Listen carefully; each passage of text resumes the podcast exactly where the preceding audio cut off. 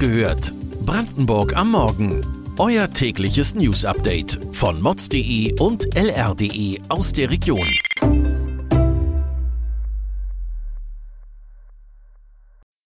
Guten Morgen an diesem 10. November. Die PCK-Raffinerie in Schwedt hat bestätigt, dass erstmals ein Schiff mit Rohöl für PCK am Hafen im polnischen Danzig entladen wurde und aktuell über die Druschba nach Schwedt gepumpt wird. Bisher hatte PCK ausschließlich russisches Rohöl verarbeitet, das über die Druschba-Pipeline nach Schwedt gelangt. Wegen des geplanten Ölembargos der Bundesregierung gegen Russland ist PCK ab kommenden Jahr auf Alternativen angewiesen. Dann wird die Raffinerie wahrscheinlich zunächst nur zur Hälfte ausgelastet sein. Vor allem soll aus Rostock Öl zur Raffinerie gelangen. Die Lieferung aus Polen ist daher ein Erfolg für die politischen Akteure. Da es zuvor Schwierigkeiten mit dem Nachbarland gab. Doch es bleibt abzuwarten. Denn es gibt ein logistisches Nadelöhr in Polen, so dass die Druschba nur drei Millionen Tonnen Öl nach Schwed liefern kann. Für die Vollauslastung der Raffinerie müsste die Pipeline das Doppelte liefern. Brandenburgs Regierung hat die letzten Änderungen im Doppelhaushalt für die kommenden zwei Jahre vorgestellt. Die große Überraschung, trotz schleppendem Radwegeausbau soll mehr Geld darin investiert werden. Spannenderweise haben nicht mehr nur die Grünen, sondern auch die CDU dies zum Thema gemacht. Zudem soll es 3,5 Millionen Euro mehr für Sportvereine geben pro Jahr. Außerdem will Brandenburg endlich wieder Berufsschullehrer ausbilden und die Zahl der Lehramtsstudenten erhöhen. Zudem werden die Frauenhäuser gestärkt. Auf der Strecke wird allerdings der Insektenschutz bleiben, für den sich zwei Volksinitiativen eingesetzt hatten.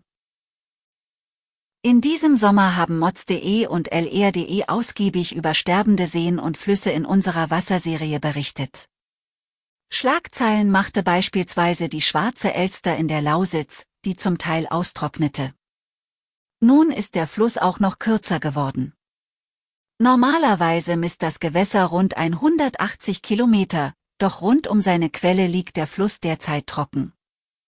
Das entsprechende Bett existiert zwar, aber erst nach einer gewissen Strecke führt die schwarze Elster tatsächlich auch Wasser.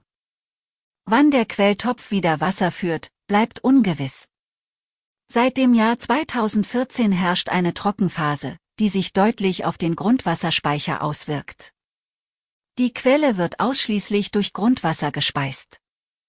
Erst, wenn das Grundwasser wieder aufgefüllt ist, werde die Quelle wieder Wasser haben, schätzen Experten.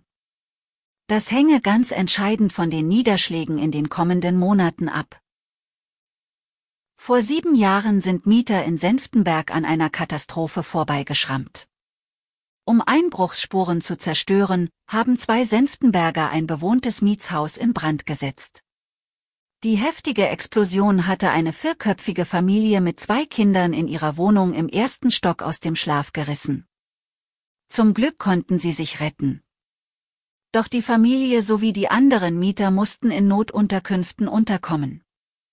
Zwei der geständigen Täter wurden 2016 vom Landgericht in Cottbus zu zwei bzw. drei Jahren Haft verurteilt. Doch die beiden Landgerichtsurteile sind nie rechtskräftig geworden. Die Staatsanwaltschaft Cottbus, die mit dem Richterspruch nicht zufrieden war und für den Hauptangeklagten eine Strafe von sieben Jahren und vier Monaten forderte, hatte damals Revision eingelegt, mit Erfolg. Der Bundesgerichtshof hob das Urteil 2017 auf. Nun fand der erste Verhandlungstermin des neu aufgerollten Prozesses statt. Doch bislang schweigen die Angeklagten. Apropos Kriminalität, Cannabis soll bald in Deutschland legal werden.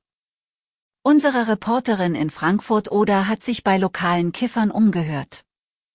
Wenig überraschend stimmen sie der geplanten Legalisierung zu. Ein Sozialarbeiter, der im Bereich Sucht arbeitet, sieht in dem Gesetzesvorstoß den Vorteil, dass der Stoff sauberer wird. Aktuell enthalte Cannabis oft gesundheitsschädigende Streckmittel wie Vogelsand, Zucker oder synthetische Streckmittel. Allerdings hält er die Altersgrenze für problematisch. Er empfiehlt keinen Konsum unter einem Alter von 25 Jahren. Denn früher und intensiver Konsum schade vor allem dem Gehirn. Weitere Details und Hintergründe zu den Nachrichten lest ihr heute auf mods.de und lr.de. Morgen gibt es die nächste Folge von Wach gehört, Brandenburg am Morgen. Kommt gut in den Tag.